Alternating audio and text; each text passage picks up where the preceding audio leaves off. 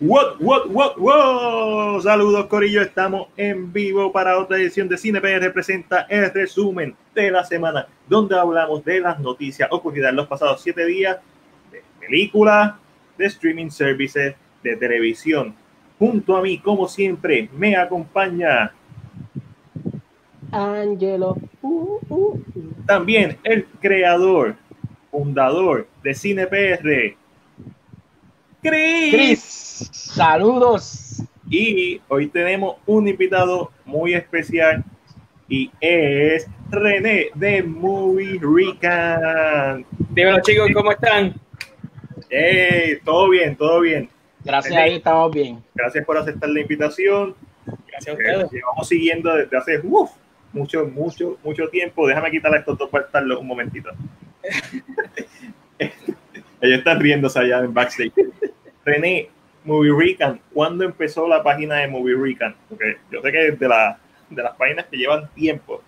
Mira, Movie Recon empezó, si no me equivoco, marzo 1 del 2017, justo ahí con el estreno de, de Logan. Fue básicamente un rebranding de una, de una página que yo tenía anteriormente, un blog que, pues, que a mí me gustaba escribir a veces, compartía con un par de amigos y eh, un día en el trabajo estuve hablando con una, una compañera de trabajo y nada, de ahí nació y, y ah, llevamos que ya tres años.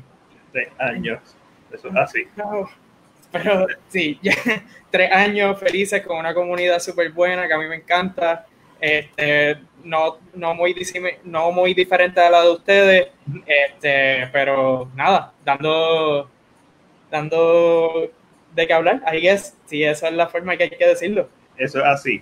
Eh, eh, ¿Dónde te pueden encontrar? Obviamente en Facebook. Sí, sí, sí, definitivo. Eh, me pueden encontrar en Facebook en www.facebook.com slash movierecon, así como se escribe ahí abajo.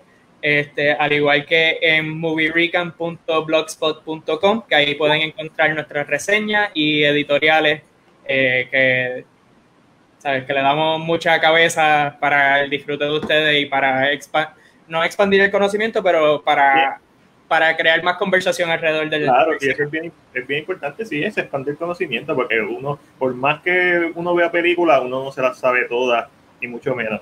Pero mira, eh, tu historia no es muy diferente a la mía. Eh, yo empecé en esto gracias al caballero aquí a tu, a tu lado izquierdo. Hola, Mira, mira, mira, fanaticada, la fanaticada, René. Mira, baby, te amo. Aquí llegan los fanáticos El hombre murciélago está en el podcast. Cris, te, pongo ahora, te pongo ahora, Cris. Que hace sentido. Yo empecé haciendo críticas de películas gracias a Ángel. Ángel me había comentado, posiblemente como para el 2009, 2008, como que vamos a empezar a hacer algo de escribir críticas, bla, bla. Y así fue la primera, mi, mi primera página que no fue CinePR eh, la empecé. Y Chris creó es el mismo año que yo creé mi página CinePR y eventualmente pues cosas se dieron en su lugar y ahora estoy con este caballero que está aquí, Chris, PR, el gran Chris, uno de los tipos más influyentes, así, espera, low profile pero influyente. Gracias a Chris tenemos un CinePR y CinePR ha servido espero que de mucho agrado para otras personas. sí, sí, definitivo. Y ustedes de verdad fueron una inspiración cuando yo estuve empezando. Así que de nuevo, muchas gracias por la invitación. Este, eh, como dicen en, inglés, I feel humbled. Eh, así que gracias. Nosotros, nosotros siempre, eh, desde los comienzos, hemos tratado de, de siempre darle esa, ese insumo y, y protagonismo a las páginas también de aquí, porque sé que cuando yo, yo comencé con este proyecto no había mucho, muchas personas que nos apoyaran al principio. Y mm. pues, a diferencia de, otras páginas, de otras personas, nosotros, eh, eso es lo que nos caracteriza, eh, siempre, siempre humilde desde el principio y siempre dándole el protagonismo a otras personas que se lo merecen. Y por eso estás aquí en el día de hoy, René. So, era Vamos a ver dos o tres de los comentarios antes de empezar. Eh, aquí Juan Dice, Ángelo, tú eres mío. Gracias, gracias por el amor siempre. Edward, saludos mi gente, los duros. Tú sabes, Edward, está aquí el corillo que no se deja.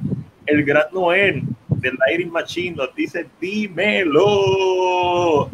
Mira, Edward es de los tuyos, Chris. Dark es la que hay, nada más importa ahora. Eso es así. Eh, está, voy al trailer ahorita, está demasiado. Ahorita hablamos del trailer. Pero Corillo, vamos a hablar con empezar a hablar de las noticias del día.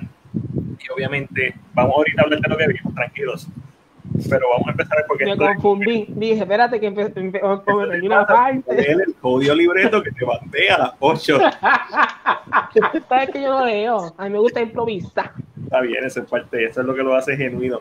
Eh, abren los cines en Puerto Rico. A, partir del martes, eh, cinco cines en Puerto Rico, de los treinta y pico que hay, van a abrir tres en el área metro, uno en Ponce. Chris, tú que trabajaste en, el cine de Ponce como gerente, ¿cuál tú crees que va a abrir? ¿Ponce Town? El de Plaza del Caribe. Ah, o Plaza del Definitivo.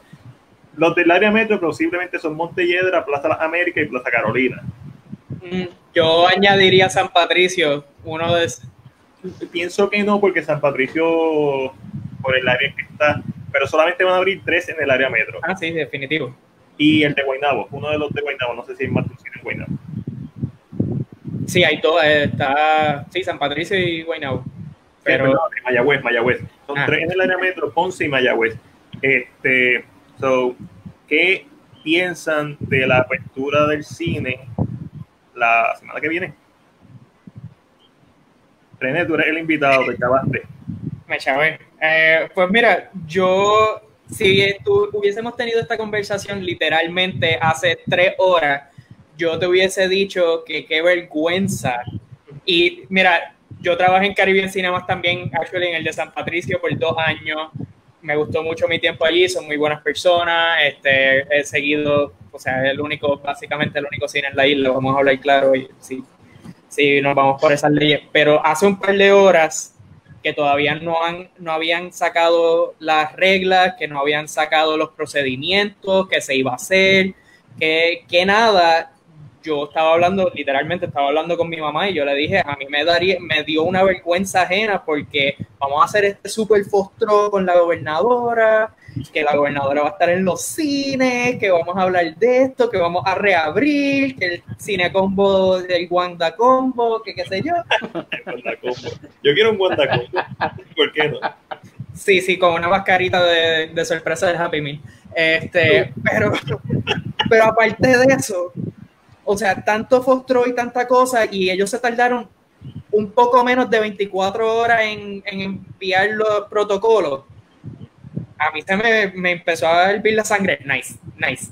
Este, pero en cuanto empezaron a salir los protocolos, aquí tengo por lo menos las nueve más grandes, las reglas más grandes, sala reducida a 25%, la venta de comestibles va a ser digitalmente, comprar compra de, de boletos de, va a ser por número, por butaca, solamente tres personas corridas, este, que va a haber rotulación de, para mantener seis pies de distancia, eh, que tienes que usar la mascarilla en todo momento, que, o sea, eran cosas que sí es obvio que iban a hacer, pero porque no lo dijiste en, el, en ese preciso instante que tenían, que tenían ahí, porque era, si había un momento perfecto, Chef's Kiss, era ese.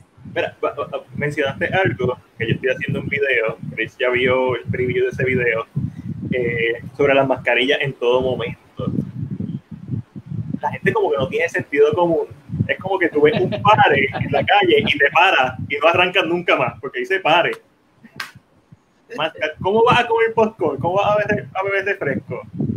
Te quitas la mascarilla, bebe, te lo vuelves a poner That's it, sentido común. Y mira, y la mascarilla también, te pones un bonche de popcorn, la cierra y empieza. tienes ahí un bozal ahí.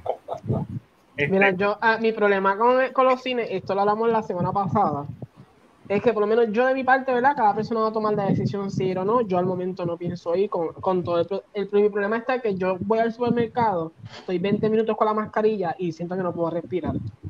Yo no puedo estar dentro de un cine dos horas, una, porque por lo menos en lo personal, pero eso es personal, en lo personal mío, porque si, por lo menos yo, como no he estado trabajando y he estado en mi casa todo el tiempo, no me he visto acostumbrado a usar mascarilla, porque estoy en mi casa todo el tiempo. Los que están en la calle pues se acostumbraron, de seguro, los que están trabajando se acostumbraron.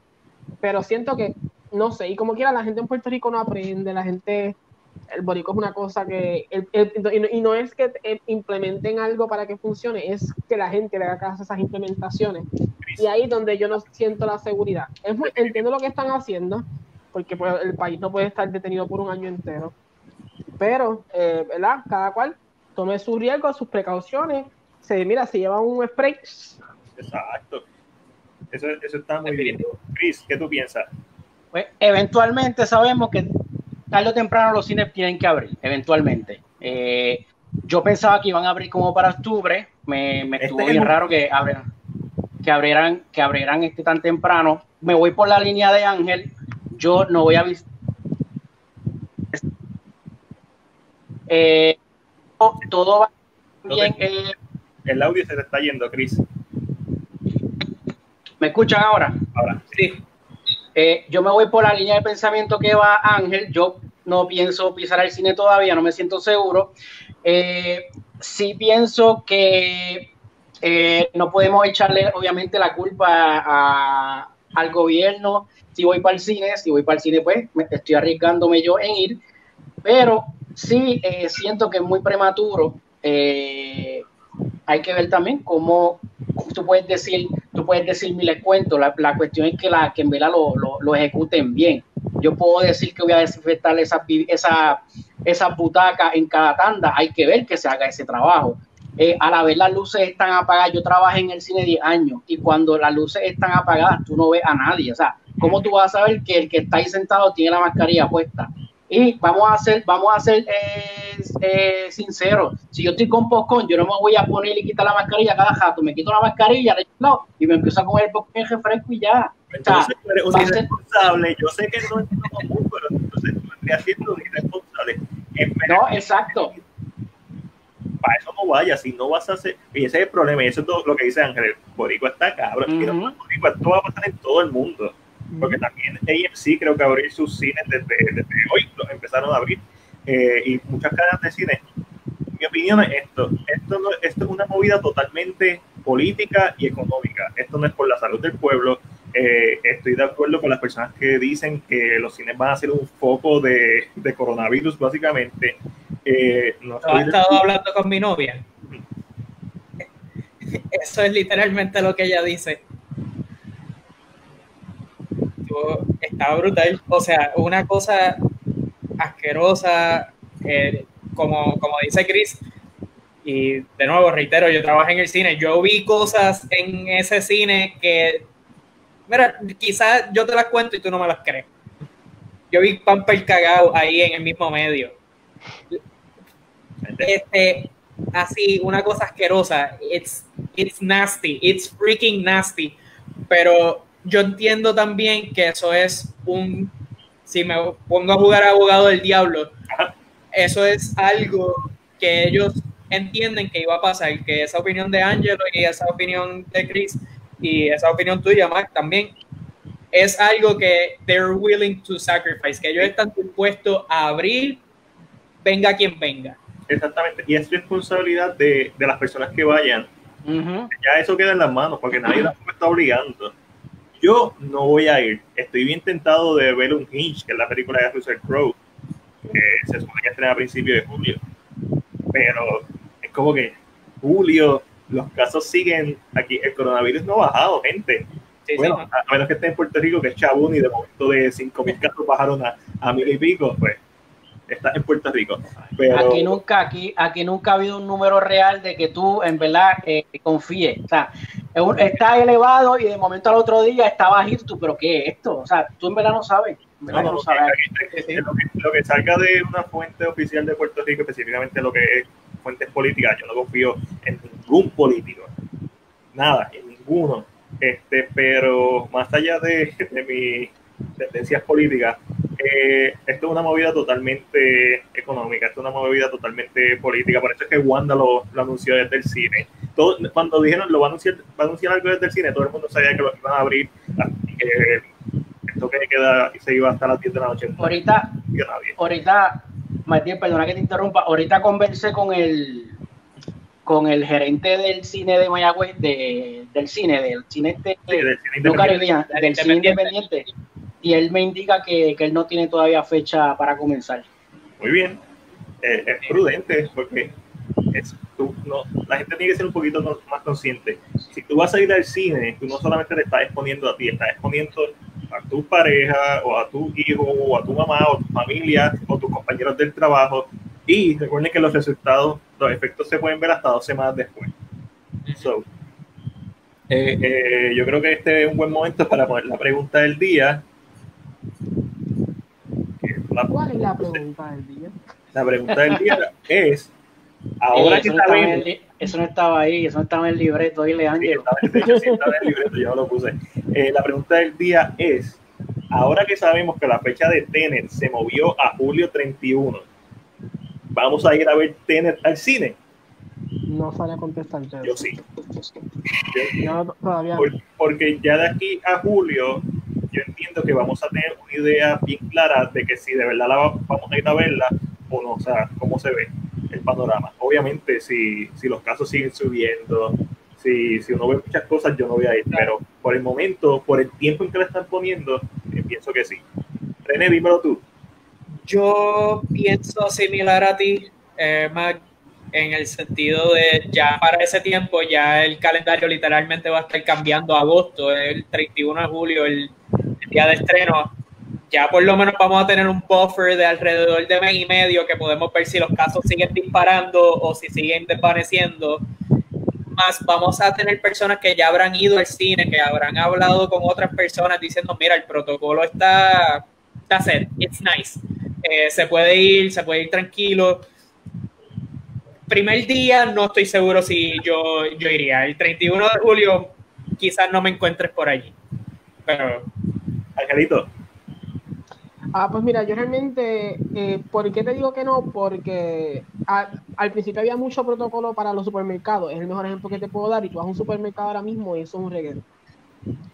So, si uso esta misma narrativa de qué pasó al principio a lo que pasó un mes después, el cine va a, va a ser igual, un regalo igual. O la gente se le va a olvidar limpiar, los empleados se le van a olvidar el alcohol. Eh, por esa narrativa, yéndome por ese lado, yo siento que todavía, bueno, esto va a depender si de aquí a cambio te empeora y el país se cae a mitad de, no sabemos. Argentina pero, volvió a, lockdown, volvió a cuarentena. Porque ese es el problema. El problema es que no y te lo digo porque he ido a los supermercados recientemente y noto que lo que era el protocolo ya no está ya no te, no te miran la fiebre, no te echan nada en las manos.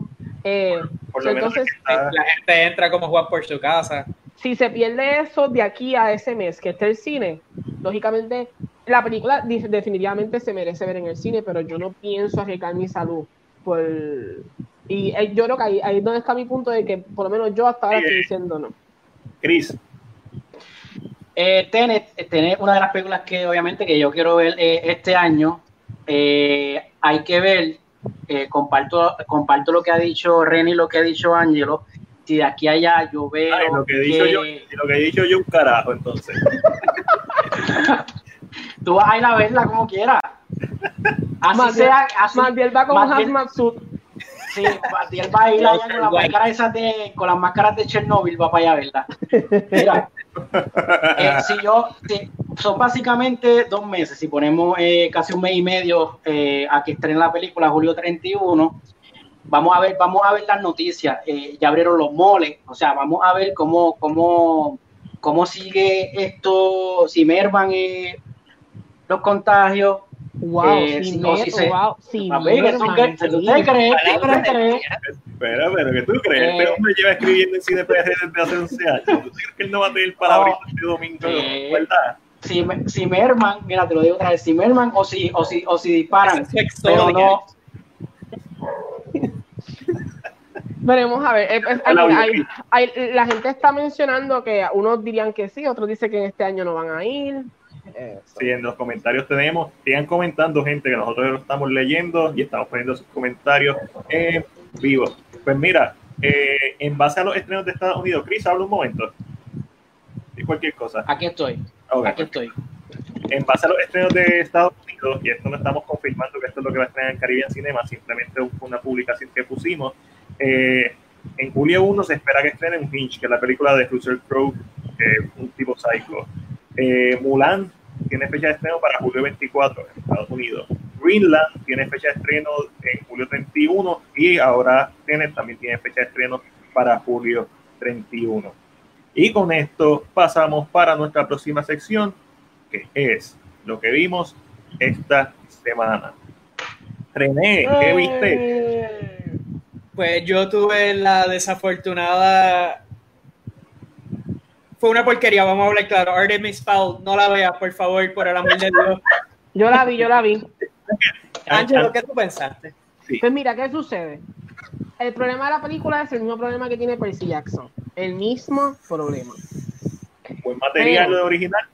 Pero, diciendo eso, puedo entender que va a haber gente que le va a gustar. ¿Pero qué gente? personas que no conozcan el material, que no sé, porque mucha de la crítica que he visto, mucha gente que ha, leído el libro, y a mí, como adaptación es una porquería. Como adaptación es una porquería. Pero, eh, yo la vi, el primero, pero yo la vi y a mí puedo entender que familiar y portar en una plataforma digital funcione. Que ese, ese es el chiste, eso es lo más gracioso. Funciona como para la plataforma, pero si no sé cómo, yo no sé cómo le iban a tirar en el cine. Pero cosas técnicas que se vieron. La película sufrió mucho el, cambio de fecha. Se nota que le hizo mucho daño. ¿Por qué? Porque el editaje se, no, se ve. en el trailer, en el trailer te vendían a la, a la, a la, de la ropa blanca y eso no sale en la película. Time out, había una hada blanca. Sí, en, el, si tuvieras uno de los si tuviera uno de los trailers, ella brinca y como que le sale la sala. Eso, y eso una cosa que se ve, esto no se sale. espectacular el trailer. Sí, eso estaba, creo que fue Chris Tuckman, el review que vi de Artemis Fowl. Y, y estaba mencionando eso, y yo creo que aquí es donde está una película que probablemente el estudio metió las manos. Porque cuando estas películas se sienten tan Y no solo eso, esta película, eh, antes de que Kenneth se convirtiera en el director final, la película pasó por muchas manos y hay como había muchas ideas saliendo de que querían traer en la película. Eso como que provocó un poco que la película no tenga un camino, no se siente como Sí, está se ve como que súper desenfocada. Es como que ¿qué, pasó con esto? Y siento que el otro problema más grande que tiene fue el editaje. Como que habían cosas que presentaron en los trailers que nunca se vieron. Eh, como siempre, muchas películas mueren en el editaje. El editaje es quien realmente las puede eh, pero, eh, pero puedo entender, pero sí te puedo entender si hay fanático, ejemplo, que lo pongas en Cine PR y alguien te diga, a mí me gustó. Puedo entender quien te diga eso. Ah, no, definitivamente. O sea, yo en, mi página siempre lo digo a todas las personas que opinan. O sea, si diferimos, mira, el cine es una pieza de arte, se sientan 200 personas en la misma sala y tienen 200 versiones diferentes de lo que acabaron de ver. Por lo menos lo que, lo que yo vi con Artemis Fowl. Además de ver la peor imitación de Josh Gad haciendo de una mezcla entre Hagrid, Jack Black y Batman.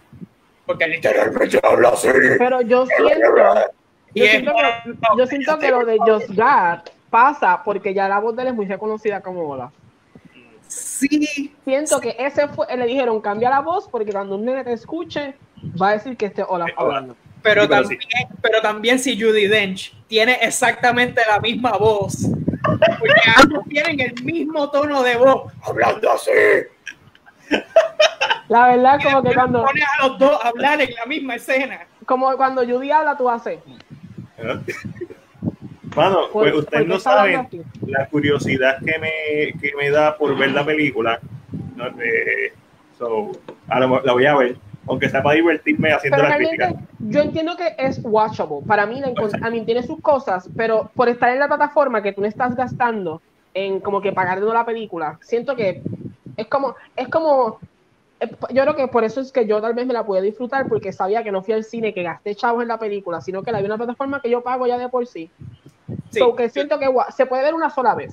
That's it. No siento que la pueda ver otra vez. Porque tiene esta mezcla entre James Bond, es eh, un poquito de, de, fantasía, de momento los gadgets y tú, pero ¿qué es? Y, se nota... Deme un brequecito, déme un brequecito. Chris, contesta. Sí, Ese el que yo soy el Chris de CinePR. Para que quede claro, quién es el Chris de CinePR. Y pues tiene como esta mezcla de varias, pero entiendo que es watchable.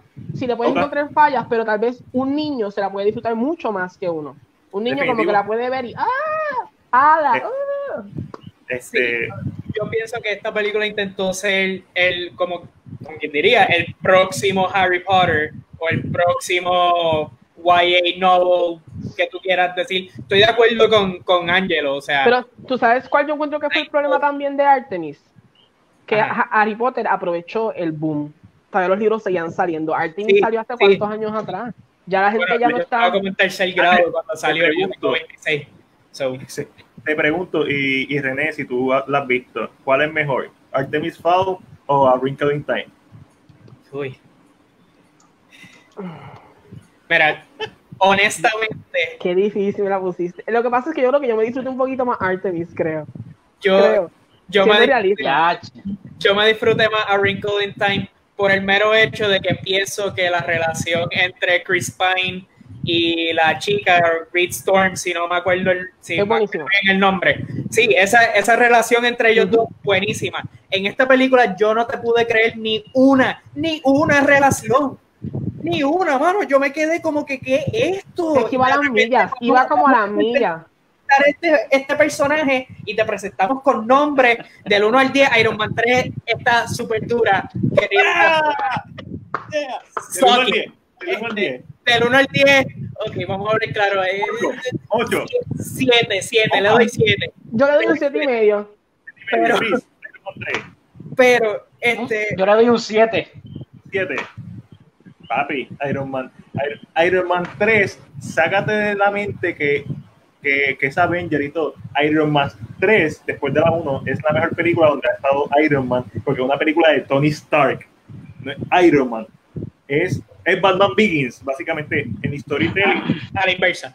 A la inversa, porque este tipo, quitándole todo, ¿cómo él puede seguir siendo Iron Man sin, sin, sin todos sus gadgets? Y como estudio de personas, específicamente después de salir de Avengers, el, el estrés postraumático que él tiene cuando él le dice a, a Pepper Pot, como que yo estoy haciendo todo esto para no perder lo más que quiero. Esa es la mejor escena después de la primera de Iron Man en la que Tony Stark, en la que Robert Downey Jr. ha actuado en el MCU. Iron Man 3 está durísima. Pues sí, y de momento me confundí. Pero nada, pero sí, pero realmente, para terminar el tema, porque siento que no, si la quieres ver, véanla, de verdad. Yo me la no, no fue que me la disfrute, es que yo me senté como que como para quería ver algo como para nene. Dije, me voy a sentar y sé, yo creo que yo me puse expectativas en la cabeza, como yo me pasó con Percy. Yo me senté como con, ok, no busques una adaptación porque te vas a morir a mitad de camino. Y me senté y... Este mis la voy a ver, whatever. El problema que tiene la mayoría de las personas con Iron Man 3 es el twist del mandarín. Ustedes bueno, yo para Iron Man 3, yo, mi cuenta me dice que voy a volver. Eso explica que todo el mundo tiene que ver Iron Man 3 de nuevo. Exacto. El, primero que el twist está genial.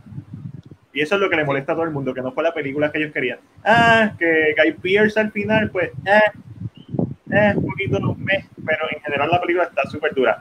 De, dígame algo de Iron Man 3 que está mal ejecutado, no está, tiene buena música, buena cinematografía, buena dirección, etcétera. Díganme qué no le gustó de Iron 3 y 9 de cada 10 para decir el twist del mandarín. Esa es la realidad. Y, y, el problema es que si tú, si tú rewatch Iron Man 3, te das cuenta porque te lo están diciendo que va, o sea, te van dando como que este, te, te van soltando la idea de que puede suceder que no sea, o sea, tú lo, es como un subconsciente y, y, y eso lo, lo que lo hace inteligente. La gente se emocionó, va a salir el mandarín, pero cuando tú la ves, tú haces, tú haces, mm, ah, ve, pero él menciona como, ah, oh, ok, ok, vamos por ahí, aquí está. Yo pienso que Iron Man 3 específicamente fue dirigida por Shane Black, que es la misma persona que hizo Nice Guys, escribió Weapon, Kiss Kiss Bang Bang, la última de Predator, mejor no se hable de esa. Vamos a pero Iron Man 3 es una película muy buena de Shane Black en el sentido del diálogo, con el twist, que vamos a lo que dicen subvert expectations, vamos a cogerte de bobo aquí y allá, esto no es exactamente lo que tú pensabas que ibas a ver. En ese sentido, sí es una muy buena película, muy buena película. Ahora, eh, dentro del MCU, pues sí, eh, a mí me, de nuevo, a mí me gustó, pero si las comparo con las otras dos, se siente como este ugly stepchild. Este... Para mí Iron Man 2 es una basura. Para mí Iron Man 2 es como una repetición de la 1, saturada porque tiene que, tiene que explotar el MCU y se siente como, como mucho ruido y poca acción. Eh, el, productor, el, productor, me está hablando de Este, pero si, si empiezan a ver las películas del NCU, Iron Man 3 es la película que claramente define el estereotipo de las películas del NCU. Es el 50% comedia, 30 acción. Es quien establece esa, esa fórmula. Ahí es donde, por lo menos yo veo la fórmula del NCU más claro, porque la primera fase del NCU es bien diferente al resto del NCU. vamos a seguir. Este, ¿viste algo más? Eh, vi The Five Bloods. Está bien buena. Bien buena.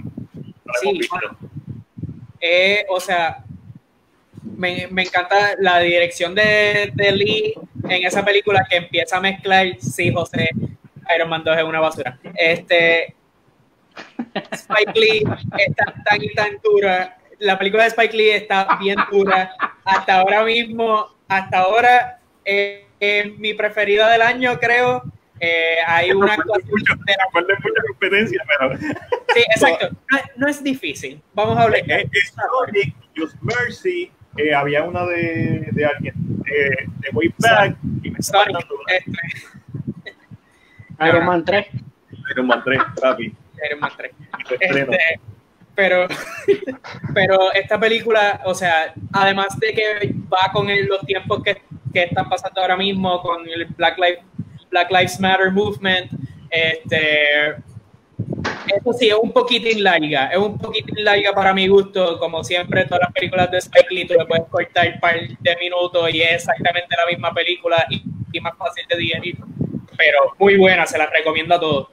Está en Netflix, uh, ¿cómo que se llama? The Five Bloods. The Pablo, The Pablo, The Pablo. Chris, ¿qué tuviste? Eh, pues yo, eh, parece que a mí, yo soy una persona que me gusta ver eh, basuras. Eso lo sabemos. No te escucha. Yo, yo creo que se puso en mute para, para, para, no decir que se, se, se puso a propósito ahí para que, para que no lo escuchemos. ¿Me escucha ahora? Que cuando vuelvas te pongo. Te escucho ahora, ¿Me sí. escucha ahora?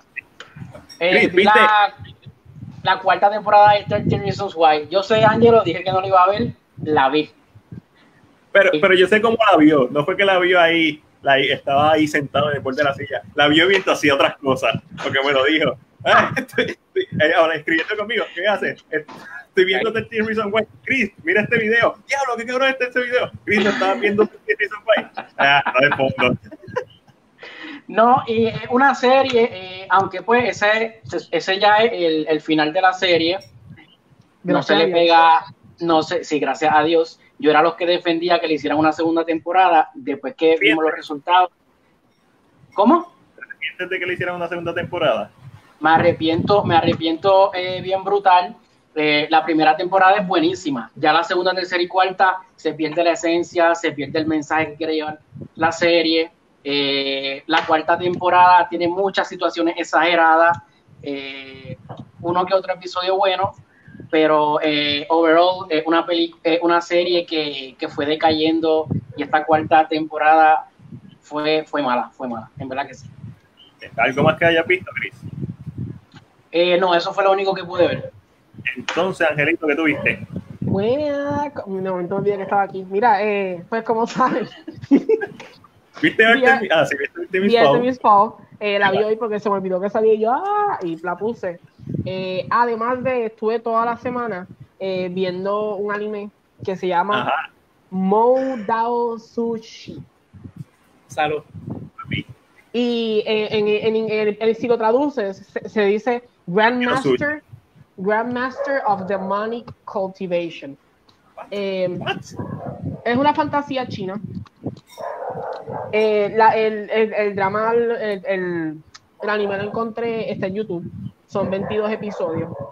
Eh, lo vi y tan pronto lo, terminé, empecé a ver The Untamed, que es la versión live action que está en Netflix. ¿Cuál prefieres, live action o anime? El anime es mucho más rápido, va mucho más, es más directo a lo que tiene que pasar. y, y no solo eso, lógicamente los efectos, tal vez las escenas de pelea del anime son mucho más en escala mayor. Eh, para los que saben o, los que han visto fantasía china, uno, sabe que los efectos a veces no son, o sea, no son el fuerte en, ese tipo de cositas. Y pues en, en, la, en que es el live action en Netflix, they tile down las peleas, le quitan mucho las peleas para que no sufran, eh, como que, ¿sabes? Les haga esta era de, en CGI pero es interesante. A, mí me gustó mucho, la terminé. Eh, son 50 episodios. Uf, y... una semana. En una semana. Y paca, paca, paca, paca, Hablo. ¿Viste los 50 episodios? Y, ustedes se creen, papi, eh, yo estaba envuelto. Es que cuando me gusta, lo empecé a ver. Y, mira, como dice Edward, eh, el anime es mucho mejor. El anime es mucho mejor. pero el chiste de todo esto, que este es el chiste y lo voy a decir ahora, es que es un biel. Ah, ya tú sabes lo que voy a hacer. Pero hay que tener en cuenta que China, siendo comunista, no permite ese tipo de cosas, o todo queda como en un bromance. Pero si tú eres buen lector de cara, ah. tú sabes la que hay entre esos okay, eso fue lo que vi, pero es muy interesante. Yo soy un soccer para la fantasía china, eso de brincar y estar en el aire por un buen rato. Yo soy como un soccer para esas cosas. Daniel Stark, ahorita vamos a hablar de eso en nuestra última sección, el Rincón de y la esquina Marvel. Ok. Este, so, super cool. Eh, ¿No viste nada más? No vi nada más. Nada, eh, a mí, 50 episodios, a mí una semana. No, no, no, no ¿qué, más va a ver? 50 episodios y la película live action. ¿Es una película? No, en la serie es live action, que son los 50 episodios, y el anime son 22 episodios.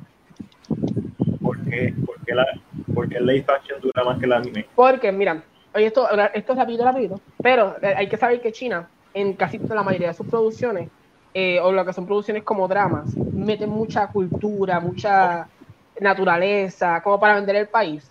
Y hay muchas escenas que son una cascada y, la música. y, y, y, así. y tú, shish. Es como lo que pasa.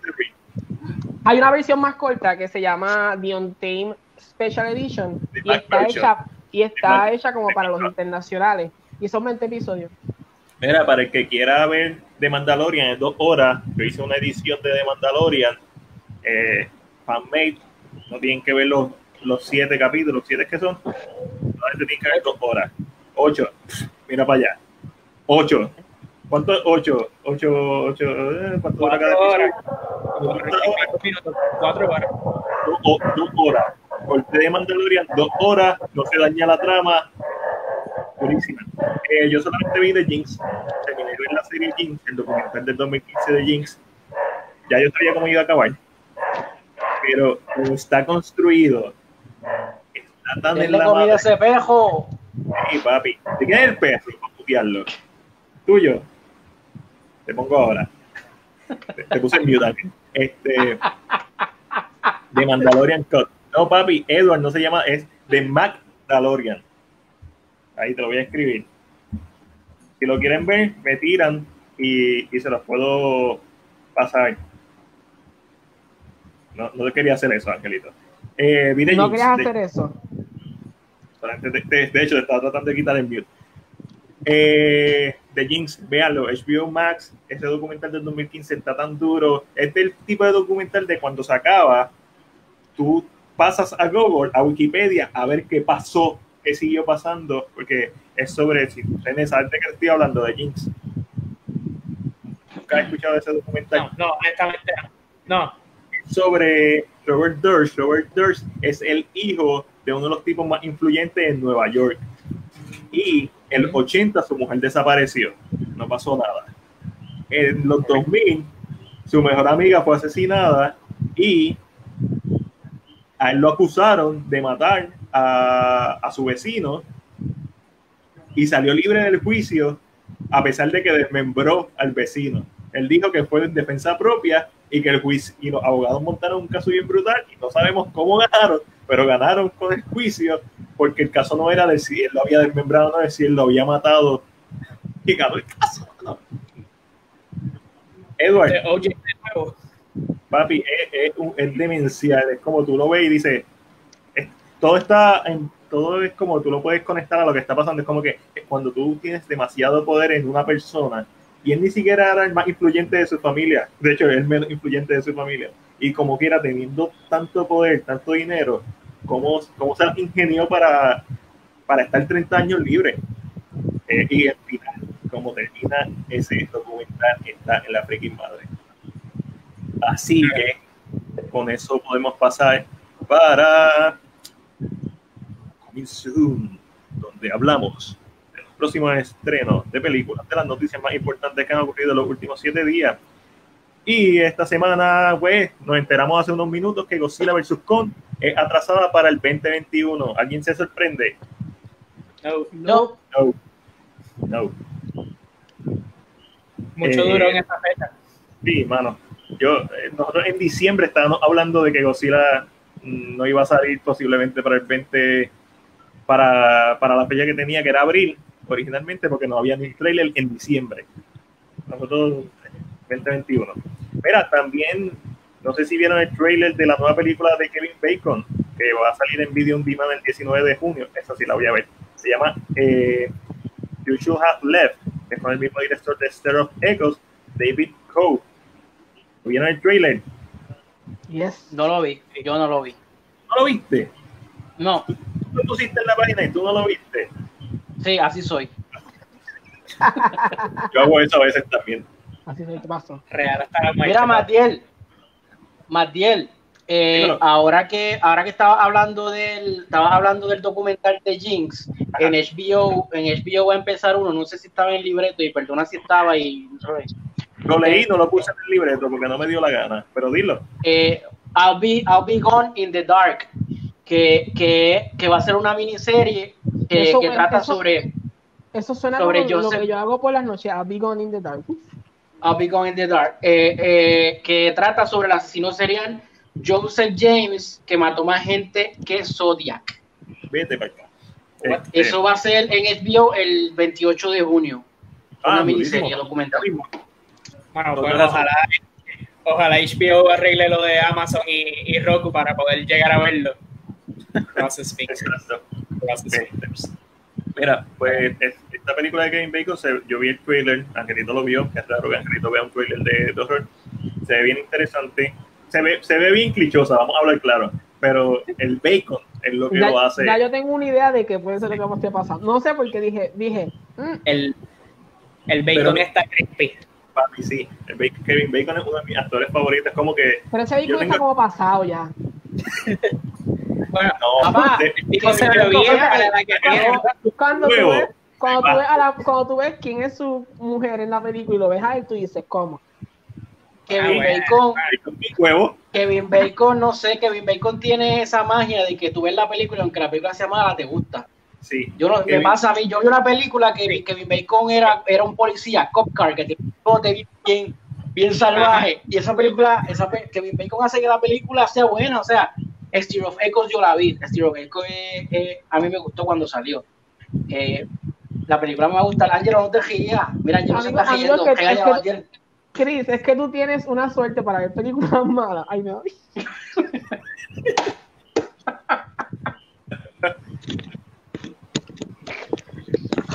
A mí, eso es lo que pues. pasa a la sección de horror de Blockbuster. Tiene 90% de posibilidad de lo que va a escoger es una leña. Ay, este título se ve bueno, me la llevo. Déjame quitar a Cris un momentito, Cris, estoy pendiente de ti. Me, me haces thumbs up cuando puedas volver. Este, mano, la película se ve bien predecible, pero sí me gusta el concepto de, de, de las dimensiones de la casa. Esta parte es como que eso me, me, me gustó mucho. Eh, me imagino que los jumpscares me la van a explotar como todas las películas de horror modernas. Sí. Eh, pero Bacon es como Ethan Hawke a mí no me gusta Sinister porque Sinister es una gran película, gran película. Ethan Hawke está en la madre. A mí me encanta Ethan Hawke. Ethan Hawke tira, Ethan tira eh, hacer de Batman y yo voy a ver la película. Eso sería un Batman bien interesante. Pero eh, el trailer de esta película tiene, como ustedes dicen, se ve predecible, it's fine. O sea, it looks good, se ve bien por, por Kevin Bacon, pero tiene ese, ese hint de, no sé si vieron, si recuerdan, eh, What Lies Beneath con Harrison Ford y Michelle Pfeiffer.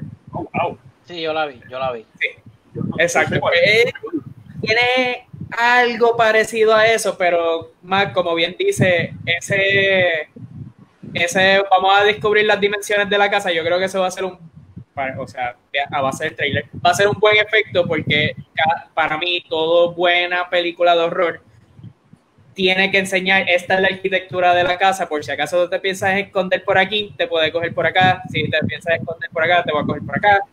Tiene una idea bien clara, esto lo hizo Alien, Alien, 79 empieza como con 10 minutos de la nave, del, Nostromo ahí, y tú dices, ¿para qué? Cuando empieza la película ya sabes por dónde, por dónde están los personajes. Eso es muy cierto. Mira, eh, una nueva entrega de Evil Dead viene por ahí, en una entrevista con Empire Magazine, el actor y productor Bruce Campbell anunció que se está desarrollando una nueva película de Evil Dead. La misma llevará por título, título bien mierda, Evil, Evil Dead Now, y será dirigida por Lee Cronin, que hizo The Hole in the Ground. También la película va a ser eh, protagonizada por una mujer. So, no sabemos más detalles, no sabemos si va a ser una continuación de la serie por entre la trilogía original sabemos si va a ser una secuela, un spin-off de la de remake del 2013 eh, o si van a hacer un reboot de la franquicia. Me imagino que con Now se refiere a que ahora, so, yo espero que sea con de la trilogía original. Pero, ¿qué piensan de The Evil Dead? Ok. Eh, a mí me gustaría que siguieran la historia eh, que salía Jane Lev. Me gustaría que, que, fuera ella la de esta, la de esta entrega.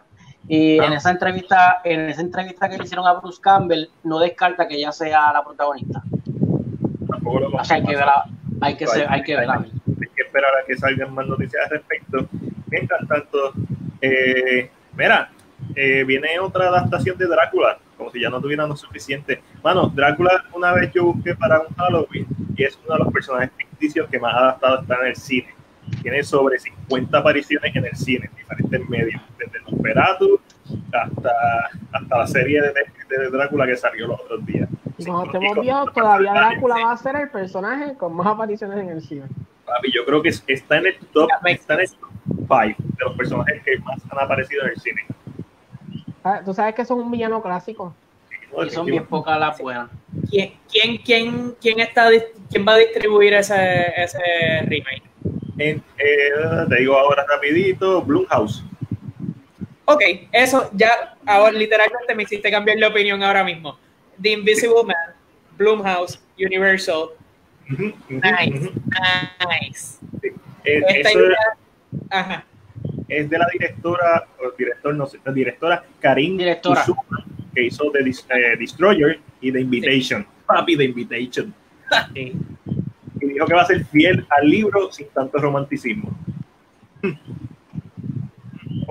Ojalá, pero yo, yo pienso que, que, esta idea de readaptar, readaptar estas historias viejas de los Universal Classic Monsters, no de la manera con como hicieron con The Mommy.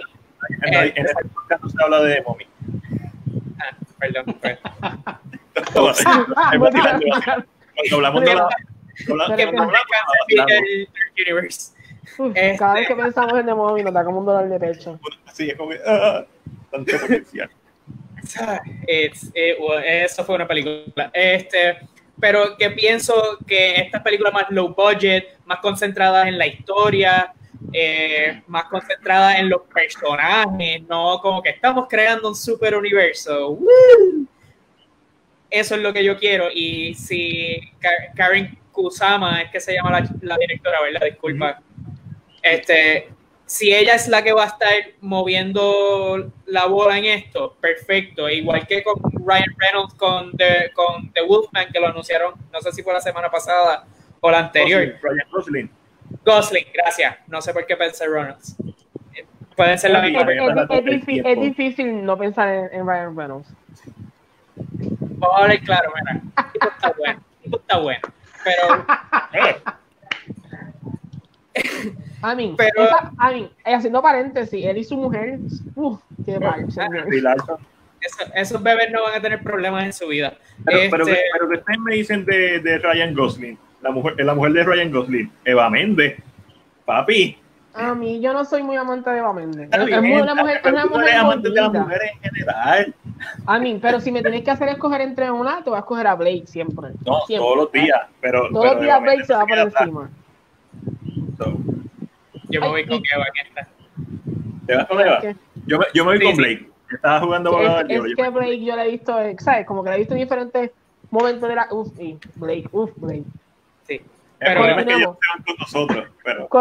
continuemos con eh, lo que estábamos hablando. Exacto, pues, pues, pues volviendo al tema, este, esta idea de art, eh, lo que le llaman artist driven movies Wolfman, Invisible Man, Drácula.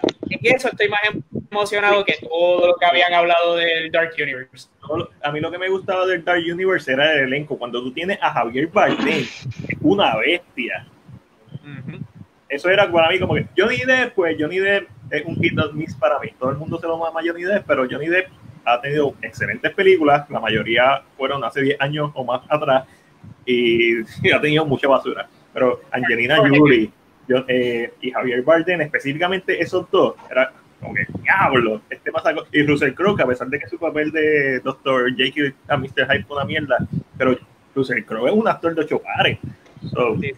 Eso, eso pues me la explota, Tom Cruise me la explota en esta, en esta franquicia, que no despegó. Mira, eh, Chris, Ajá. ¿te emociona hablar, te emociona una nueva Drácula? Eh, sí, Sí, porque no le tenía, no le tenía ganas a The Invisible Man y me gustó. O sea, me está gustando esta Universal. Exacto. No, este es de Blumhouse, pero eh, como quiera, el Blumhouse, la directora. Esta puede ser la película que traiga a los vampiros a su era de oro nuevamente. Después de Twilight. Ah. René, te tocó.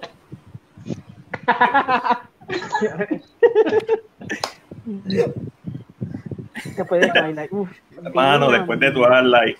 Sí, exactamente, después de Twilight. Mira, cambiando de tema, el productor, y voy a destrozar el nombre, Timur Beckman Burberton, no descarta la posibilidad de una secuela de Wanted. Wanted, la película de James McAvoy con Angelina Jolie, que sale Chris Pratt, que le dan un con el teclado, esa misma. El meme, esa misma, que la mayoría de ustedes no ha visto, esa misma. Nosotros la vimos. Es buena, es buena, es buena, Está basada en un cómic. En la película también sale Morgan Freeman, eh, Angelina Jolie, James McAvoy, una de sus primeras, uno de sus primeros papeles eh, protagónicos, basada en una novela gráfica del mismo nombre, si no me equivoco. Eh, es muy tarde para una secuela de Wanted. Sí. Mm, demasiado. Yo, pienso que, depende, yo pienso que depende de cómo la haga. Bueno, si me, la, si me va a traer la James McAvoy 10 años después, Angelina Jolie, pues la veo, pero si va a ser con personajes nuevos, no sé, no, como que no tiene no tiene break. Pero como trae a Angelina Jolie. ¿Cómo vas a traerla? Yo, yo, yo, para ser justo, y puede ser que me esté equivocando, pero yo creo que ya vuelve del cómic. Recuerda, es un cómic. cómic. Sí, sí. Los, ellos mueren todo el tiempo y vuelven otra vez. Mira, Blade y Morbius son las películas que van a poner los vampiros al día. No sé si Morbius. Pero Blade eh, no, no, no. Tiene un punto. Tiene un punto. Eh, no sé. Lo que pasa es que al ser una acción comic booky, para las masas generales, sí. Para nosotros, que somos, o quizás el fanático del horror, nos referimos más a horror el vampiro como una película que dé miedo. como, como, la, criatura de la noche. Exactamente, no. Sí tienes razón, no necesariamente como nosotros, pero quizás una buena forma de esas personas, la masa, de atraerlos a ver Drácula, y si Drácula es un palo, pues entonces sí. Sí, yo, yo pienso que Morbius, eh, Team Jacob all the way. Team Jacob, all the way. Chris, Team Jacob. Team Jacob. Esa es la, que hay. los cuatro, los cuatro somos Team Jacob. Eh, Edward, Edward se fue en la segunda sin decir por qué. Para el carajo, Edward. Fuck that guy. Es lo irónico. Lo irónico, somos, somos, somos Team Jacob y el actor no ha hecho más películas todavía, está bien apagado. Mientras que Robert Pattinson está guisando. Pasa, no, eso la está partiendo. Eh, ah, no, no, fue, fue, fue, fue. Pero, Morbius, yo no sé si Morbius va a hacer esa película que los va a llevar a, a eso. Este, no sé, algo, algo no está. yo siento que los vampiros siempre se han mantenido. Sí, sí, sí. el, el, vampiro siempre ha sido un, un, personaje, como que siempre, lo, me imagino que cuando tú dices a la época de oro es regresar a lo que era cuando que era todo vampiro. Que literalmente todo lo que saliera vampiro. Especialmente entre los 80 y 90 hubo los vampiros siempre han estado. Christopher Lee lo hizo en los 60, si no me equivoco. Pero hubo un momento que empezaron a salir booms de vampiros como por todos lados. Eh, Lost Boy, Monster Squad, este. Uh, Bram Stoker Drácula de Francis Ford Coppola, que es un peliculón. La única mala, lo único malo que tiene esa película es Keanu Reeves. Es una basura interview, esa película. Interview with, the Vampire. Interview with the Vampire de Anne, Rice. O sea, los 90 y los 80 fue como que la época dorada de los vampiros. so, ah, volveremos a estar, porque ahora sí, están los vampiros, siempre se han mantenido, pero es como que los zombies. Es lo, el horror. Lo que es que el género, el género horror como que empezó a cambiar, empezaron a usar como que las muñecas, las posesiones, Y, brincó, y brincó como que a un, a un, término más. Ahora son los zombies aquí en esta, en esta época. Sí, pero ya está la gente saturada de zombies. Pero hay que, a mí, no sé, a mí es como dice Mateo, yo, yo entiendo que estoy en ese punto, tal vez en el público general, un Blade, un Morbius sí van a traer, pero para el fanático del horror, horror, esta Drácula puede ser lo, más que les emocione ver. Um, so, hay que ver, a mí, yo la vería, por ser Drácula la vería, aunque estuviera bajado de las manos de más abierto el tiempo, pero eso, no viene al caso. ¿Quién se deja? Sí, yo me dejo, tranquilo. Mira, este... Perdimos a un buen soldado. Perdimos a un soldado. sí, pero viene ya mismo. Ah, está tratando de conectarse. René, te estoy viendo. esto, es, lo bueno de que haya mucha gente, porque si llega hasta el Martinillo y me voy yo, Martín se queda Ay, pero, y otra cosa que la gente está hablando en el chat, eh, los vampiros son unos, unos HP todos, dice Edward, los vampiros nunca mueren, dice José. Eh, el Vampire de John Carpenter. Yache. Es una mierda. Yache. Que creo que sale Bon Jovi Exacto. Johnny Pérez pregunta eh, si no viene una serie de Salem Lot de Stephen King. Chris, tú eres el que sabe de eso. Mm, escuché algo, pero no sé si, si se ha concretado algo. Pero sí escuché algo de eso. Stephen King está guisando. Él siempre. Él, siempre, o sea, no en un término también tan alto, pero él siempre tiene trabajo. Ese hombre siempre, si no es sci-fi, si no es sci-fi, si no es, alguien le está dando trabajo siempre. No, y ese, y ese, y ese tiene Apple, con Apple TV, con Netflix, con Hulu. ese hombre tiene chavos por todos lados. El, el Elías Sánchez del mundo de, de los libros. Papi, ustedes saben cómo es. Mira, mira, mira. Para terminar con Coming Soon, ¿Vieron el trailer de Bill and Ted Face the Music? No. No. Yo lo vi. Yo no he visto ninguna de las películas de Bill and Ted. Después de ver este trailer, yo quiero ver las dos películas de Bill and Yo vi la una, pero no me la acuerdo. Solo como que vi el trailer y me quedé igual. A mí me gustó, me, me gustó la atmósfera, me gustó como que el tono, el, el humor que tiene, que es bien campy, pero, mano, la película sabe lo que es y cuando una película especialmente desde el trailer, se nota que sabe lo que es y no aspira a hacer más nada que eso. Esas, esas son las reglas del juego. Ok. Yo pienso que lo más interesante o lo más que puede llamar de la, atención de la película, porque esto claramente esto tiene su following y ellos saben, hay unas cosas que son bien para su público. Eh, yo siento que es la, la ver a Keanu haciendo otros papeles en diferentes tiempos. Maybe como que va a ser fun esta conversación entre Keanu viejo, Keanu joven este tipo de, de idea. So, Victor, my man, yo amo a H.P. Lovecraft. Sí. Pero, pero los Crack Country, si es lo que estoy pensando, no HBO, tiene, la que serie. ver, no tiene que ver casi nada con Lovecraft. Tiene que ver con el racismo. Que usan esa idea, los cra- pero no hay monstruos de Lovecraft. O sea, es, es puro racismo. La serie es puro racismo. Es una serie basada, es como que un cre eh, eh, I mean, yo pensaba eso hasta que le empecé a leer un poquito más. Pero la serie, y entiendo que en el momento que está saliendo es un momento perfecto para que la serie salga. Pero te lo digo a ti, Matiel, que no vayas a sentarte esperando ver a. Sí, Yo quiero ver a Cthulhu. A mí no, No me importa. Ya hay muchas cosas de racismo. Yo quiero ver a Cthulhu. Yo quiero no ver a, a los. Fish People. No me importa. Se llama Lovecraft. Ay, no. Pero ese fue, yo creo que ese juego de palabras. Porque tiene como Dímelo. Damián. Tiene sus cositas, pero entiendo que no tiene que ver, o sea, directamente con que vamos a ver monstruos de me- acá. Gracias, Ángel. Gracias. Depresión este fin de semana. Ahí. Para eso estamos, para eso estamos. eso Cambiaron a Matrix, cambiaron a Matrix para el 2022, abril 1. Warner Brothers está apretando tornillos. Han cambiado tres películas en tres horas. Hola. Happy. Ellos, Ya. ellos querían, mira, Warner Brothers quería hacerlo más fuerte, yo no voy a cambiar la fecha, ¿qué pasó? ¿Qué pasó? Mm, Ah, No. Está apretado. ay. Entonces, apretado. el problema no es el problema es que están, O sea, Están el tratando- momento de están tratando- hacerlo ahora, vamos a hablar claro.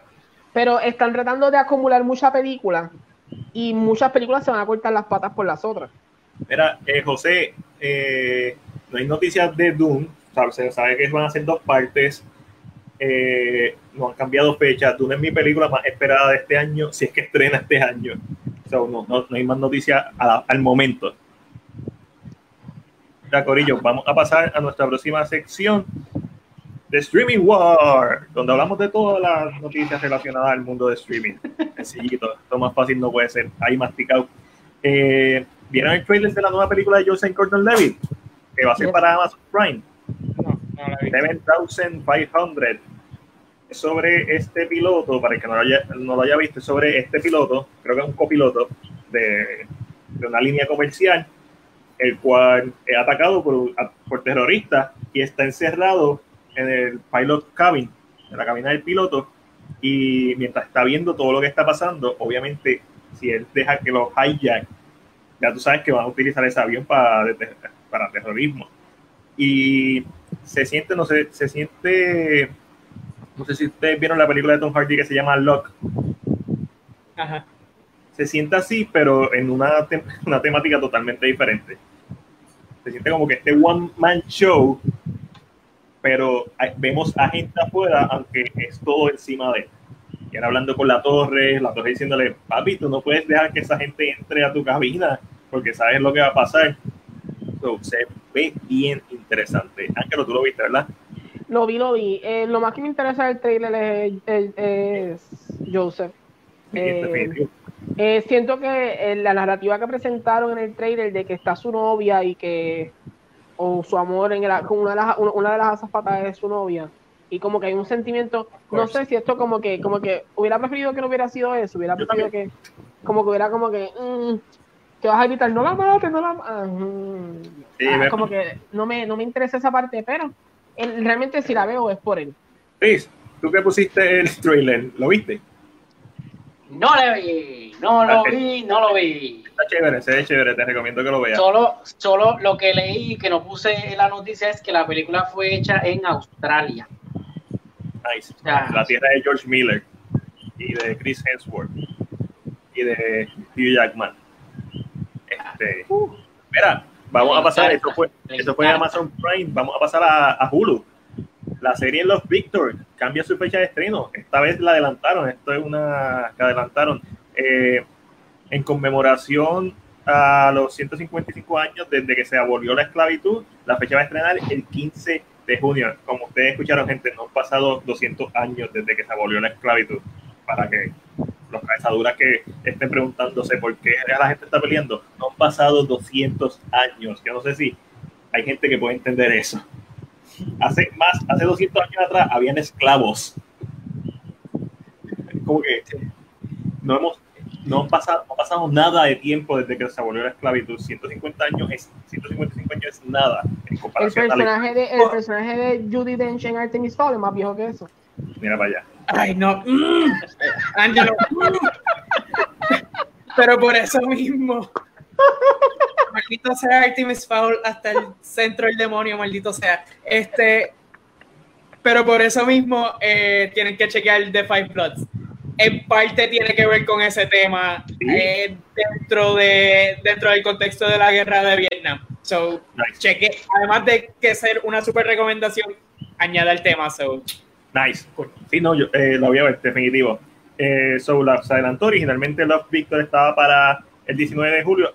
Jason, a mí me encantó Love Simon. Eh, me, me, me encantó en el sentido de que es una película comercial que trata sobre coming to age y que es una película bien importante. No trae nada nuevo. Vamos a ver.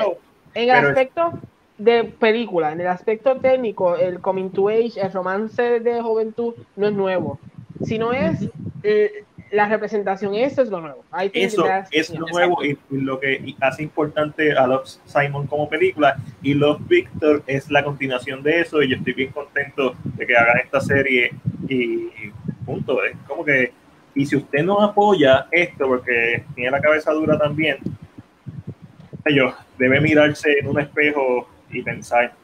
Pero creo que también lo bueno que tiene los Victor como serie es que no solamente puede tocar este tema, eh, ¿verdad? Sobre, sobre la, sexualidad de cada persona, sino es que Víctor, su mamá es latina.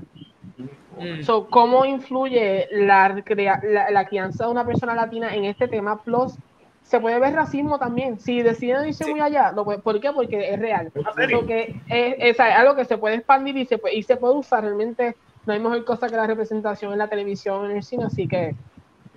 Pues, Más bien, ah. antes que siga, estaba buscando estar seguro que no esté metiendo las patas con lo de los Country, pero sí, eh, la historia trata, es en el 1950, en lo que se conocía como la época de Jim Crow. Se recuerda que había un libro que la gente podía ir a unos lugares específicos, hoteles específicos.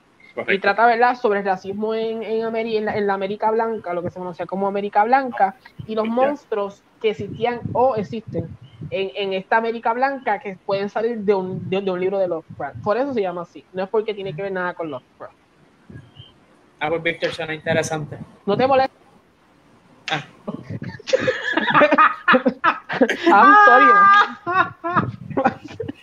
Gracias por aportar a mi dolor, Ángel. Mira, eh,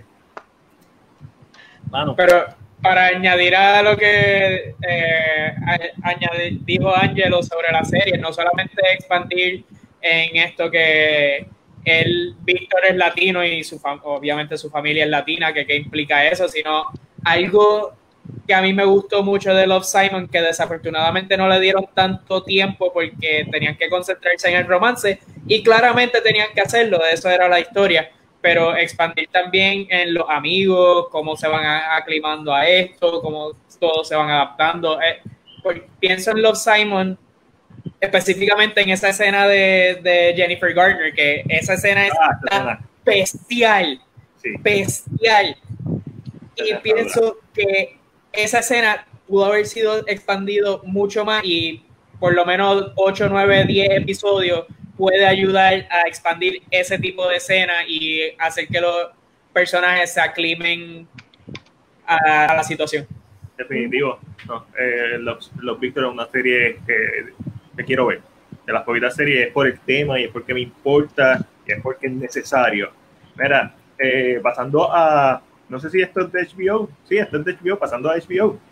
Los directores de Chernobyl, el director de Chernobyl, va a dirigir el primer episodio de la serie de The Last of Us, la cual se va a ambientar entre los eventos del primer juego y el segundo juego. Mejor director, mejor director en los eh, Emmy, en Emmy creo que ganó Emmy. Una peste, me imagino. Chernobyl, una peste. Ahora está en The Last of Us, que tiene tela de donde cortar. Salieron los, los scores del juego, lo cual no importa mucho, pero este, del segundo juego y son, son score altos, 10, 9, o sea, estoy loco por ver los cinemáticos, estoy como, como René. Yo no juego, yo no tengo un juego de, hace más de un año.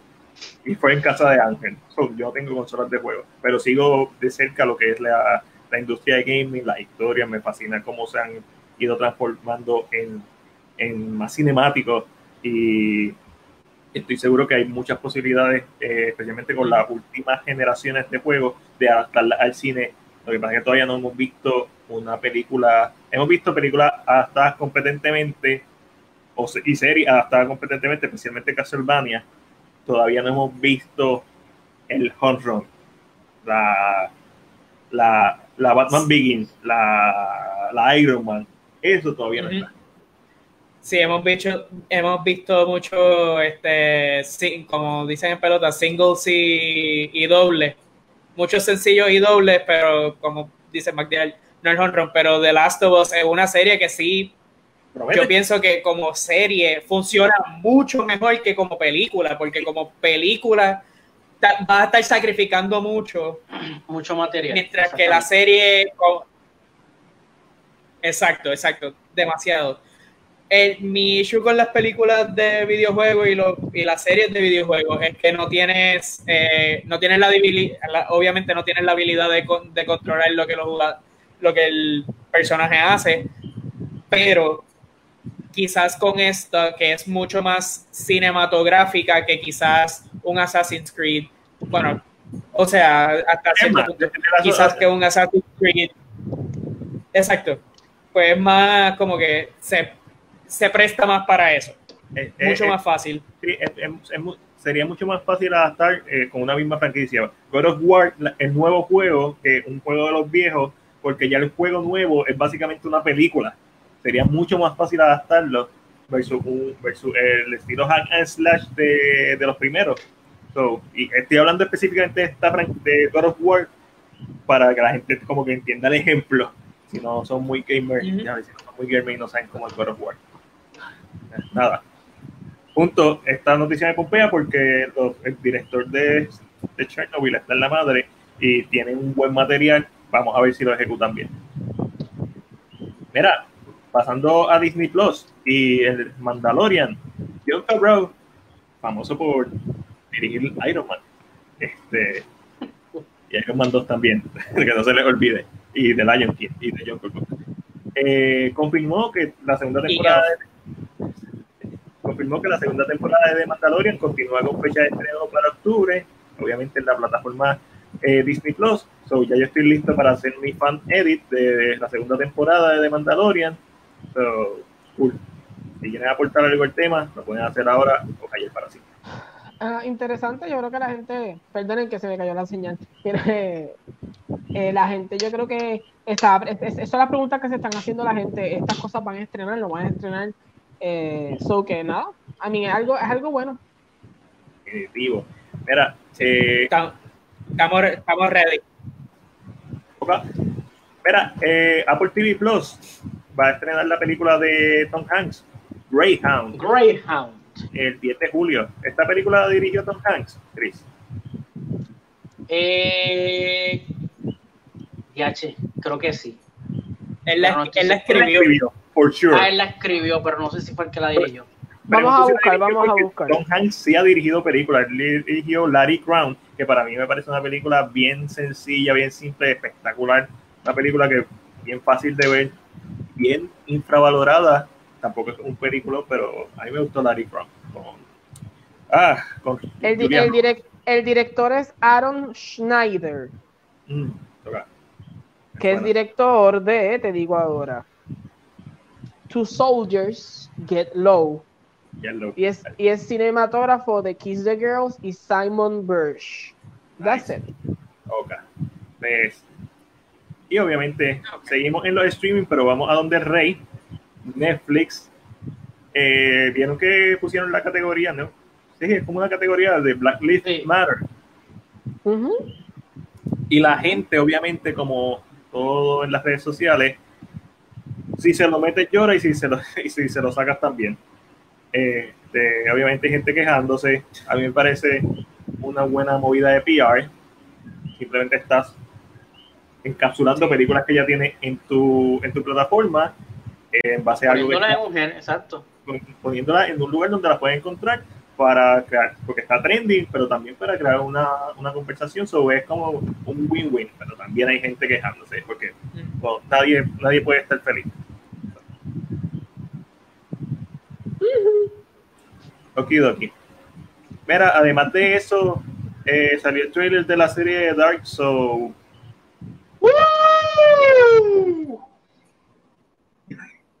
¿Tenés, tú, ves, Dark? ¿Has visto la serie Dark?